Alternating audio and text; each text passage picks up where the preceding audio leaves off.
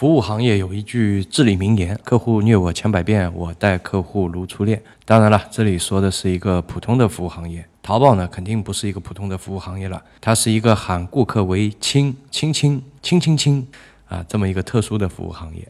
呃，这个我刚才不是跟大家搞笑的啊，确实有些店是喊顾客为亲亲的。那么还有一些店呢，就有点过分了，喊亲亲亲啊！你反正一冲进店里，他就亲亲亲啊！你要买点什么呢？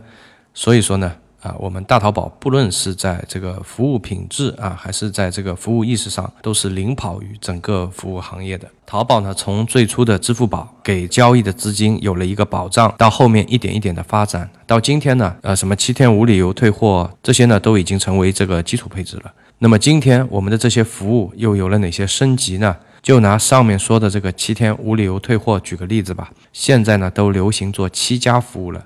什么叫七加？就是七天以上的一个退货服务啊。在具体的选择上呢，啊有很多霸气的卖家啊，他们会选择一个十五天无理由退货退款。为什么选十五天啊？服务越到位啊，那么官方可能给你的这个权重会稍微再高那么一点点。啊，实在大家也是非常可怜的，为了争取那么一点点的这个权重啊，大家也是撸起袖子拼了。官方是怎么解释这个七加无理由退货的？比方说啊，你选择了是一个十五天，那么他是这么说的。商品在签收十五天内，商品的包装完好、吊牌齐全、配件齐全、未使用，便可提出呢这个退货申请。那么关于邮费呢，这里也说明了，这个包邮的商品啊，发货的这个邮费是由卖家来承担的；非包邮的商品呢，这个发货的邮费呢，还是由卖家来承担的。然后这个退货邮费怎么来算呢？一律还是由这个卖家来承担的。呃，其实他不用这么啰嗦，概括一句话就行了。不论怎么样啊，邮费都由卖家承担就对了。那么是不是说这个十五天退货的意思就是说，商家发出货物之后啊，十五天之内啊，你这个货都是可以退的？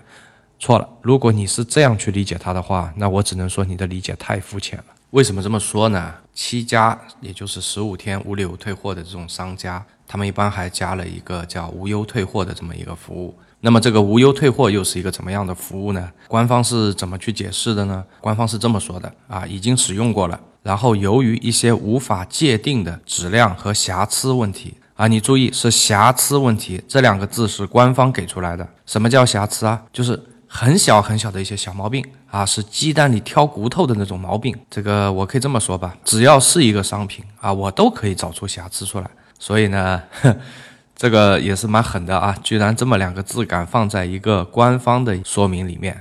那我们这个卖家也是挺惨的，简直就是砧板上的肉。所以说，买家和卖家啊。呃，关于这个退货问题上，如果产生一些纠纷的话啊，我们几乎是没有什么胜算的。无忧退货的意思就是，如果卖家确认收货之后发现了一些说不清楚的一些瑕疵问题，那么他可以在确认收货后的三十天之内啊进行这个无忧退货的申请。一般这种申请呢是百分之百过啊，只要你是加入了这样的服务。那么关于运费承担的这个原则呢，是跟那个七家的这个退货原则是一样的。就是横着竖的，都是我们卖家认倒霉，卖家认怂了。可能这样说呢，很多小伙伴还是没有一个概念啊。那么我们来打个比方说一下吧。啊，我们假设你在淘宝上拍了一件衣服，这个商家呢，他是选择了一个十五天无理由退货啊，同时呢，他也加入了这个这个无忧退货的这个服务。你拍下以后呢，卖家就发货了。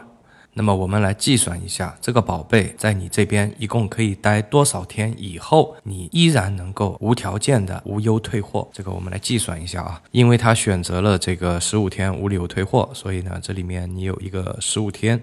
当这个系统快要到自动确认收货的时候呢，千万不要忘了啊，我们还有一个叫延长收货的这么一个按钮，可以点它一下。如果你点它一下呢，啊，它又可以给你延长三天。好了，那么这里就有十八天。这个是这个无理由退货的啊，它是在确认收货之前你可以享受到的。那么过了这个十八天以后呢，啊，你是没有办法了，你已经是自动确认收货了。那么这个时候进入到第二个这个倒计时，第二个倒计时呢就是无忧退货了。官方也说了啊，是在确认收货之后的三十天，加上之前的十八天，那么一共是四十八天。这意味着什么呢？意味着这个淘宝商家给你发过来的这个宝贝啊，你一共可以持有的天数是四十八天，就是你在四十七天的时候，你去点一个退货啊，依然可以无条件的给你退回去，把钱返给你。关键是加入这些服务的商家是大把大把的。如果说你去啊搜一下的话，你就可以发现啊挺多的。那比方说你要买个衣服，对吧？你只要把吊牌不要扔掉啊，然后其实哪怕就算你扔掉了啊，问题也不大的，是吧？这个大家都应该是有数的啊。你也买了这么多东西了啊，有些东西就是你可能会有一些破坏掉了，但你退回去还是没有什么问题的。那么我们就假设吧，啊，这个商家比较严苛，好，那么你就吊牌不要弄掉，然后还是放在领子后，也就意味着你穿四十七天以后，你还可以把这件衣服退给他。问题是有的时候一件衣服你就别说穿四十七天了，可能很多人穿三十天就觉得嗯。是不是又可以再换一个款式了？当然，还有一些东西呢，就是一些比较新奇的东西啊，就大家很愿意去尝个鲜的东西。那也就是意味着这个玩意儿或者说这个机器啊，这个设备没有坏，那么你在啊四十七天以后，你也是可以随随便便嘛，你找一个瑕疵问题嘛，就你鸡蛋里挑个骨头嘛，啊，你挑一些无法界定责任方的一些瑕疵，那么你这个东西都是可以无理由给退回去的。并且这些行为都是符合淘宝的官方规定的。聊到这儿啊，大家可以发现啊，我们这些做淘宝的是多么的惨呐！这简直是平台方是吧，逼着我们跟这个买家签了一个不对等协议。当然了，淘宝可能会很委屈，他会说：“你看，我从来没有强迫过你们去签署这样的一个协议。”呃，这有点像什么呢？啊，淘宝也没有强迫过我们去开直通车，淘宝也没有强迫过我们去交那个保证金，淘宝什么都没强迫过我们。那谁叫我们在他的平台下面混饭吃呢？也没什么好抱怨的啊。大家为了一点权重是吧？然后就去签了这么一个不对等的协议啊。你看，一个商品在卖出去四十七天以后，只要你能找到一些无法界定责任方的小瑕疵，官方还是允许你把这个商品给无理由的退回去。啊，这个真是太美好了！我甚至觉得今后大家都不用买东西了，因为大部分的东西我们用个四十几天也够了啊，我们又可以换一个新的东西来试一下了。